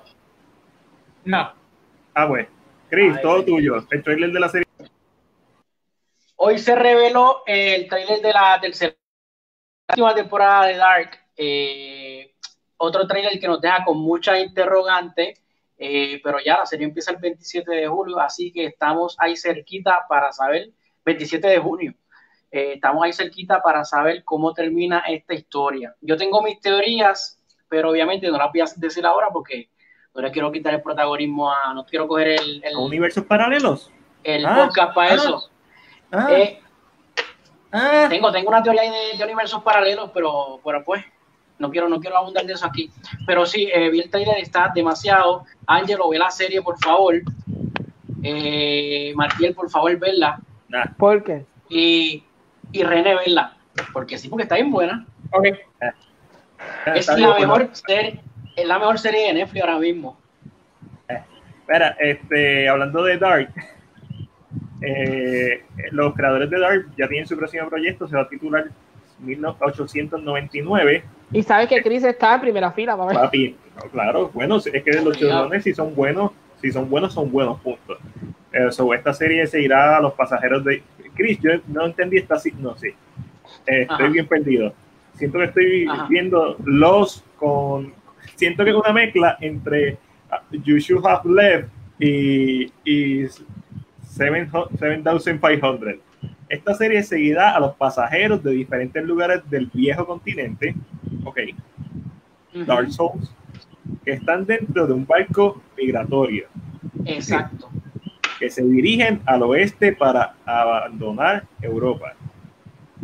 Se van a ir estamos claros. Mi comprensión de la no es tan mala. se están moviendo de Europa a Estados Unidos. Están migrando. está claro. Ellos están unidos por sus sueños y su futuro en el extranjero. Ok. ¿De qué trata la serie? De, personas extranjeras. Sin embargo, este viaje cambiará cuando, Este viaje cambiará cuando en el comienzo se cruza otro barco migratorio a la deriva en el mar abierto. Y lo que descubren y presencian dentro de este hará que su viaje se convierta en una terrible pesadilla. Dos cositas. Esto está basado en un evento real. Tengo una pregunta. ¿Se sabe o no se sabe, No, no, no creo que sea real. Porque esto se escucha tan creepy. Es mi segunda Yo pienso, yo pienso que puede ser como son los creadores de Dark y esta gente le gusta hablar en tiempo y de cosas raras. Estoy pensando que puede ser de, del Triángulo de las Bermudas, puede ser algo. Como la película Triángulo. Algo así, sí. ¿Cómo se llama? 1899. Suena, suena creepy as no, no sé, no me gusta. Me gusta. A mí me da un vibe de, a, mí no es que es un vibe, pero como que empezaste a hablar y de momento dije, esto es el barco, la, la serie española, modernizada a un mundo más, más, dark. Fue lo primero que pensé. No sé, no sé. Eh, quizás vea Dark en algún momento. Mira, y vamos a terminar con nuestra última sección como todos los viernes la esquina Marvel y el rincón DC, donde hablamos de todas tus películas favoritas, noticias, etcétera, de los personajes de cómic de DC Comic y Marvel Studios. Hay dos noticias solamente. Este está relax hoy. Wonder Woman. Warner Bros. la cambió de fecha. Ahora va a estrenar en octubre 2 en Estados Unidos. Todavía no hay, surprise. Todavía no hay confirmación de cuándo va a estrenar en Puerto Rico. La gente de Warner Bros. no nos dejó saber así en octubre 2 Estados Unidos. Y vamos a pasar a Marvel. Spider-Man Into the Spider-Verse 2 comenzó la producción. La ganadora del Oscar a mejor película animada. Esto era algo que se veía venir. Como terminó la película, estoy loco por verla. Pero también en, eh, como exclusiva del PlayStation 5 va a salir el juego Spider-Man Miles Morales. Y el cinemático se ve, el trailer se ve bien chulo. Se ve brutal, fíjate, se ve bueno. Se ve nítido. Esto, y esto lo hemos hablado en el podcast anteriormente, ahora, entre Spider-Man y Spider-Verse y entre este juego, de aquí a 10 años, no me extrañaría ver una película live action de Miles Morales dentro del MCU. Sí, el personaje ha cogido auge, ha cogido auge fuerte. Y, y, y lo brillante, una animación, porque la gente es como que get low, como que baja sus defensas con las animaciones en un videojuego, lo, lo metiste en la, en la masa. Ahora Miles Morales eh, está en la conciencia de todo el mundo. So, cuando tú hagas una película de Spider-Man, de Miles Morales, gente lo va a aceptar fácil. Sobre todo porque tampoco lo estás poniendo Peter Parker. Tienes un personaje que, que, que, define todo lo que es ser afroamericano, de descendencia latina, porque la mamá es New Yorkican. Y, y, no solo eso, ya Miles, la semilla se sembró en el MCU. En el MCU, correcto, porque sale eh, Charles Gambino, este, tiene tantos nombres. Eh, Donald eh, Glover. Donald Glover. Donald Glover. Donald Glover es el de. El de es, el tío, es, el, es el tío. Es el pai. Es el tío, el pai y el abuelo. No sé. No, espérate, no. Es el tío de Miles Morales. Exacto. El tío. Eh, él, es el tío, él es el tío de Miles, de Miles Morales. Eh, so que ya la semilla está sembrada. So ya está puesta ahí. Ahora es dejarla como que crecer un poquito y. Sí. Ah, no, sí. Eso me parece genial. Sí, que sí. Lo no, disculpa. Eh, y lo bueno de, además de una nueva perspectiva de ser Spider-Man, no es simplemente, oh, soy Spider-Man. Como tú dijiste, McDill, este, es también la perspectiva de afroamericana, afrolatina, etcétera, y no tienes que matar a Uncle Ben de nuevo. Ah, no, no. Tienes que matar a, a, Donald Glover. Tienes que matar al otro, al otro tío. A, the, a the Prowler. Y si, de, Ok, voy a decir algo bien controversial, bien fuera de no, lo voy a decir, no lo voy a decir. Este, lo digo después en backstage. Este, pero todos ustedes saben lo que estoy pensando en base a lo que está pasando, obviamente, de Prowler. Ustedes saben quién es el tío de, de Spider-Man. Lo vieron que Kimpin lo mató en Into Spider-Verse. Pues hagan la suma. Todo lo que está pasando de Prowler, el origen de Miles Morales en el MCU. Ya, ya. Ya. Sabemos, sabemos por dónde se pueden ir. si el estudio quiere tirar una como esa, I mean, that's heavy, pero. Eso sería, sería heavy, pero importante. Pero eso sería heavy, mira, y así, y, y, hablando, ¿verdad? Esto no es para ofender a nadie, vamos, voy a aclarar esto antes de decirlo. Prepara, eh, prepara el mute, prepara el mute. Este, lo tengo aquí. esto es una corporación. So, de una forma u otra, jalas el público hacia su lado. A mí, aunque, y aunque la gente lo, vea, pues, pero hay que ser realista en unas cosas también. Hay que saber que hay, momentos que, pues, lógicamente sí, ellos apoyan porque ya no, se, ha visto, pero lógicamente también ayuda a, que la gente se sienta identificada, representada y todo este tipo de cositas. So, hay que ver cómo, hay que ver. Pero es interesante. A mí, yo por lo menos jugué Spider-Man, jugué el juego. Yo soy de las personas que trato de jugar los juegos solamente por la historia, porque cuando tú empiezas a hacer misiones en los juegos, las misiones no, no, no eso. Las misiones extras a veces son repetitivas. Es la misma cosa con diferentes resultados. Eh, por ejemplo, en el juego de Spider-Man, eh, Kingpin, lógicamente, es uno, es uno de los villanos. Y tú tienes que ir a diferentes sitios a desmantelar sus operaciones. Los sitios son iguales. Eh, la misma, es como que entonces como que yo no juego esas misiones porque realmente a mí me llena más la historia, como que el camino hacia el final y pero a mí me encantó, a mí el juego me encantó, el DLC es buenísimo, eh, te presentan a Black Cat y te hablan de, otros personajes. Silver, eh, Silver, Blade también sale. So que, a mí, esto también empuja un poquito a la idea de que sale Miles Morales, se puede hacer un segundo Spider-Man, depende de qué pase con el Spider-Man de este universo. So que hay, hay varias cositas que hay que ver cómo las usan, cómo las... Veremos a ver, a mí, yo lo voy a comprar, yo, yo, yo por lo menos no soy una persona de estar jugando todo el tiempo, pero sí me gusta jugar un poquito, tal vez un Mortal Kombat, este tipo de cositas yo soy así. el DLC de Chansung? No, no lo bajen, porque dije, no, como que todavía no. Estoy esperando que se tire una oferta del paquete completo para, porque es que no estoy para, para eso. Pero sí vi, sí vi el, sí fui a YouTube y vi el cinematic. Y como, bueno, spoiler a ver porque lo voy a decir. Como sabemos, Shansu siempre va a ser el malo. Va a ser el malo. eso no hay, eso no hay ni duda, ni de cómo ni por qué. ¿Alguien, alguien en algún momento pensó, ah, va a ser un, qué sé yo, un pícolo. Yo pensé que Sindel iba a ser bueno. Sí. Pero de momento me cogió de sorpresa y yo, esta mujer no aprende, bendito sea el Señor. Era este cuadro, mi cuadro de Pennywise, aquí viene hermoso, es de Luna T, ahí con Liza, ahí que estuve en la casa de ella hace par de semanas y lo vi, el cuadro me vio a mí, me enamoré, también compré otro de, de Harry Potter, so, vayan a Lunarte. Liza, puedes poner el, nombre de tu página y también sé que tiene, está haciendo eh, las otras cositas que no sé cómo se llaman, porque yo de artes plásticas no sé nada. So, puedes ponerlo ahí lo que estás haciendo. So,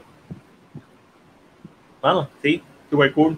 Marvel rompiéndola en diferentes aspectos. Animación, Sony, Sony, Sony encontró su gallina de los huevos de oro entre Venom, que bueno, fue un exitazo, a pesar de que es una gran película. Sí. Eh, a mí me encanta, porque se siente estas películas trashy de los principios de los 2000. Yo he visto el extra más veces de las que me siento orgulloso de decirlo. Oh, extra, extra trashy. Extra trashy. Es, mala, punto. Extra trashy. A mí me gusta. Son dos cosas bien diferentes. Que yo, que yo pueda ¿De qué hablamos? ¿De Venom o de sí. No, no ah, eh, eh, sí, las dos. Venom. Venom es el Batman Forever de esta generación. Lo dije aquí. Es el Batman Forever. Trashy, pero entretenida.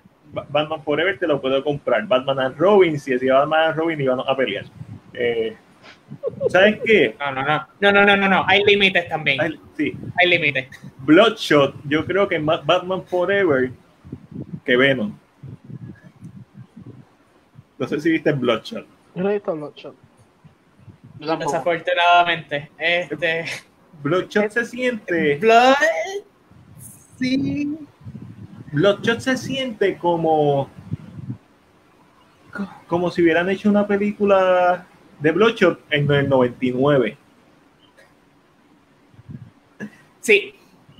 Ok, entiendo tu punto. Sí, es, la idea del personaje, pero esta no es la, esto no es lo que tú esperabas ver, por si las moscas. Just eh. take that shit out. No es Iron Man, no es Batman. Que es como que bien fiel al personaje, especialmente en origen. No es como que vamos a utilizar a este personaje que tiene un nombre de cómic, que tiene algo cool, y vamos a transformarlo en una película genérica de ciencia ficción. Sí.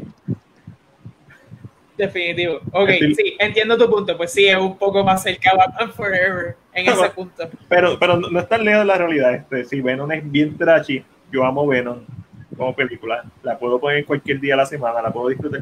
Yo no puedo disfrutar de Batman Forever porque yo leí el, el guion de Batman Forever. Y el guion de Batman Forever es bueno. Es mejor que la película. El orden en que está la película no es el orden en que está en el guion. Eh, hubiera sido la primera película que presentaba Arkham Asylum, que lo hace en la película, pero la ejecución está tan off de Joel Schumacher, está tan sí, es bien pobre. Es bien pobre.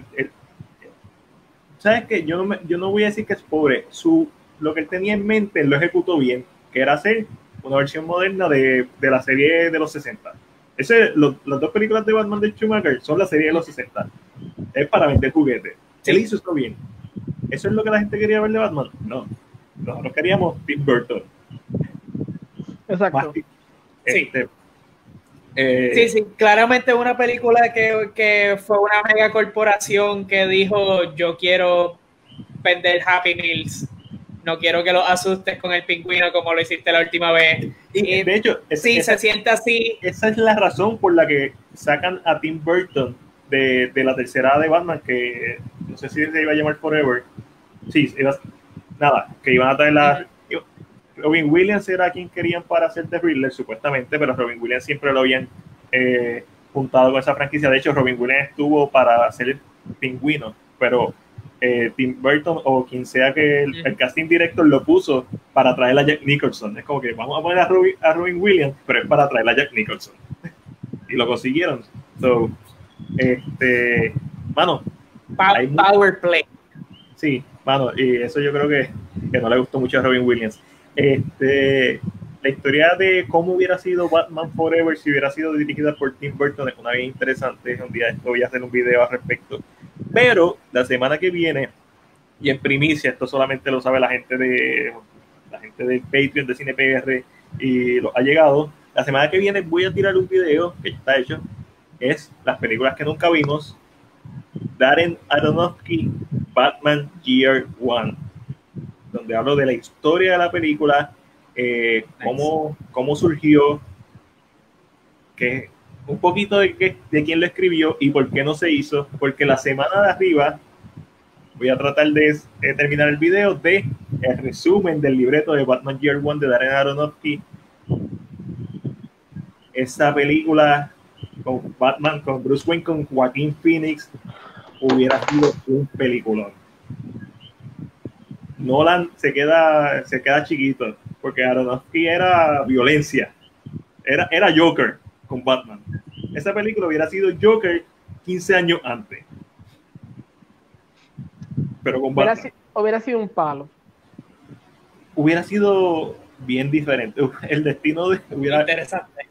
Por lo menos interesante de pensar cómo hubiera cambiado todo el juego, porque hubiera sido R, una película de Batman R.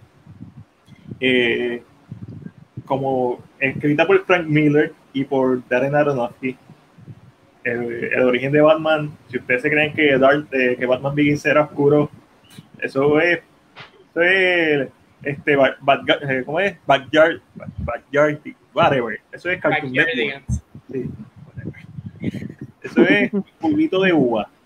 Este, este era un, imagínate, querían a Aronofsky quería a Joaquín Phoenix para hacer de Bruce Wayne. ¿Qué casting más off y a la misma vez tan espectacular porque Joaquín Phoenix lo puede hacer todo.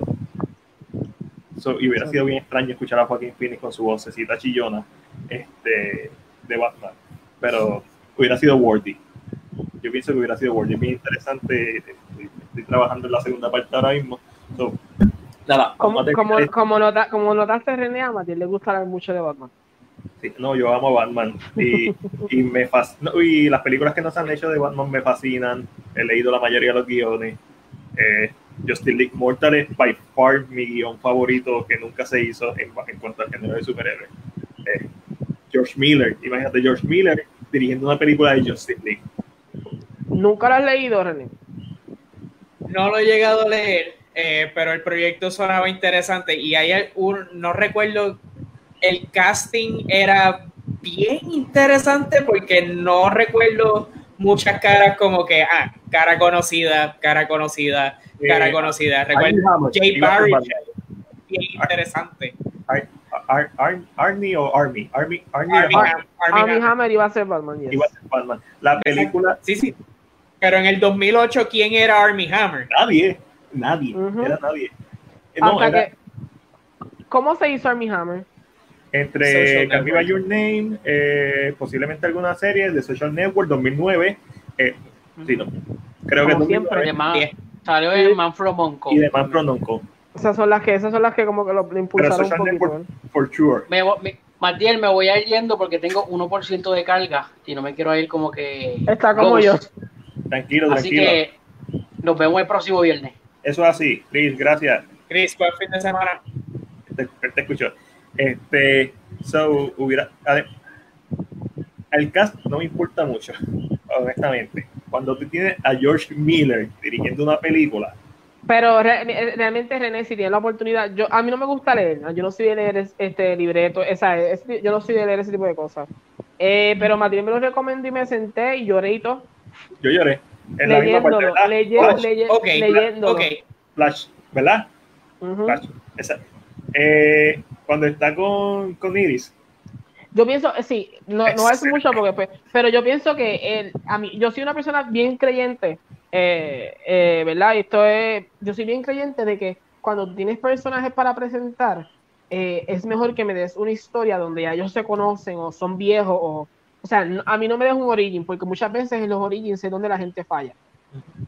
Eh, y, siento, por ejemplo, si hubieran hecho eso con Artemis Fall, uh,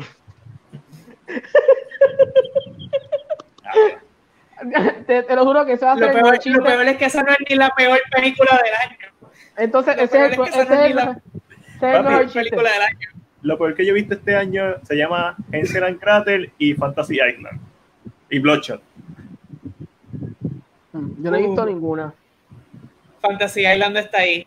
Lo, lo peor que yo he visto fue, ¿cómo se llamaba? Ay, Like a Boss. Anda Ah, yo no veo a Carajo, qué película más mierda. por regla, yo no veo oh. a Tiffany Haddish a menos que esté acompañada de un elenco bien brutal. Y la última película que fue de Kitchen que vi de ella, una basura. Fue, fue basura. Y tenía a Elizabeth Moss. Sí. Y era como que Elizabeth Moss salía en pantalla y era como que, porque Elizabeth Moss está actuando tan brutal en esta mierda de película, este basurero. ¿Qué pasó aquí? ¿Qué pasó aquí? Pero, sí, eh, no, realmente. Yo llevé a mi hermana. Yo, Pompeado. A mí, Angelo, por interrumpirte. Yo llevé a mi hermana porque yo estaba. El nombre de mi hermana es Ana. Yo estaba. Ana. Está Tiffany Haddish. A mí me gusta Tiffany Haddish. La encuentro graciosa. Está Rose Byrne, que es básicamente mi novia. Aparte de mi, de mi novia. Esa es. Esa es la que tu novia te permite amar. es, Rose, Rose Byrne. Y, correcto y Salma Hayek. Duro. Sí, uno. Y yo, esto, esto, va a estar bueno, esto va a estar bueno, y si me reí tres veces fue mucho. Pero, eh, así de mala Sí, a mí, si te gusta Rose, Rose Byrne, tienes que ver Miss América. No sé si la has visto, que está en Hulu. Y ella sale con Kate No la he visto, la tengo. La tengo Blanchett. Otra vez, tía, man. Esta serie, si no la has visto, de verdad te la recomiendo. Pero en lo que, de que ah, si tienes la oportunidad y te gusta leer, te recomiendo que leas Justice League Mortal porque cuando tú lo lees y te lo imaginas, tú dices, ¿qué película hubiera sido esta y cómo hubiera empezado a, abrir un universo bien diferente a lo que tenemos ahora? La película está bien hecha, no estamos en este, este backstory origin que a veces es tan draggy, porque a veces es como que draggy. Eh, y es buenísimo, y te digo que yo lloré leyendo, y, yo soy un llorón, pero yo como que lo leí y yo, Wow. Es que Es, la misma parte que yo lloré y, y es tan emocional la película porque la película hace un buen trabajo en introducir a estos personajes sin contar la origen, porque todo el mundo sabe quién es Flash, todo el mundo sabe quién es Superman, todo el mundo sabe quién es Batman. Es bien inteligente el asumir que todo el mundo sabe quiénes son estos personajes. Vamos a mostrar la primera vez que se unen, porque se unen. Y, y mano, está bien duro. Así que Corillo está en internet, simplemente vayan a Google, pongan George Miller, Justin League Mortal y léanlo. Tomen su tiempo. yo, les, aseguro que cuando ustedes terminen de leer este guion, van a decir por qué no se hizo. Lo más triste y, es que la... y Edward, perdón que te interrumpa, Edward en el, en el chat nos menciona, ejemplo, sabíamos Army Hammer iba a ser Batman, DJ Cotrona iba a ser de Superman, Megan Gale iba a ser de Wonder Woman, Common iba a ser de Green Lantern, Adam Brody iba a ser de Flash.